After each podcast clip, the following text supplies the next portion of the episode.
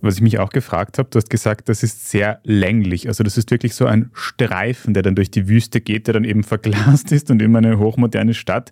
Warum denn ein Streifen? Warum the line? Warum will ich eine längliche Stadt haben?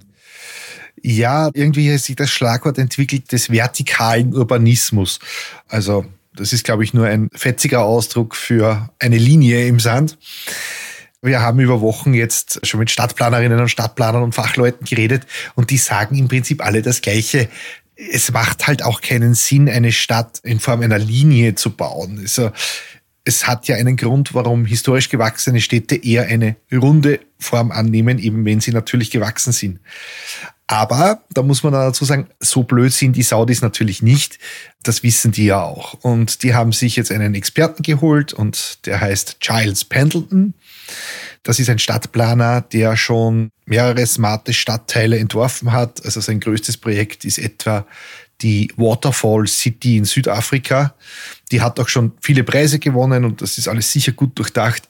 Aber das ist halt eher vergleichbar, was der gemacht hat, bisher eher mit der Seestadt in Wien. Das ist ja auch ein tolles Projekt, aber von der Dimension her deutlich kleiner. Und wie er das dann in der Wüste auf einer Fläche von ganz Belgien umsetzen will, na, da sind wir sehr gespannt, wie sich das in der Praxis erweist. Ich habe da so ein bisschen meine Zweifel. Hm.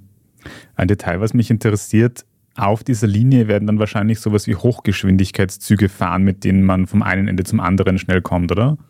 Genau, genau. Ein Argument von diesem Pendleton ist ja, er braucht ja die Stadt nicht kreisförmig oder groß zu bauen, weil es gibt keine Autos. Man braucht keine achtspurigen Autobahnen. Man braucht nicht riesige Parkplatzflächen, die die meiste Zeit ohnehin leer sind oder eben vollgestellt sind und in weit tote Fläche sind.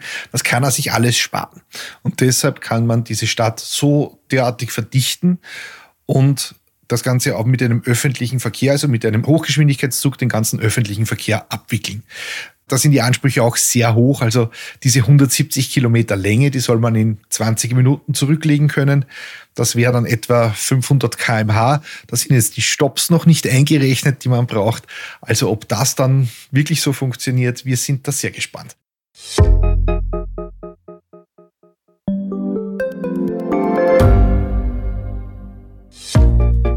Was unternimmt Österreich eigentlich gegen den Klimawandel?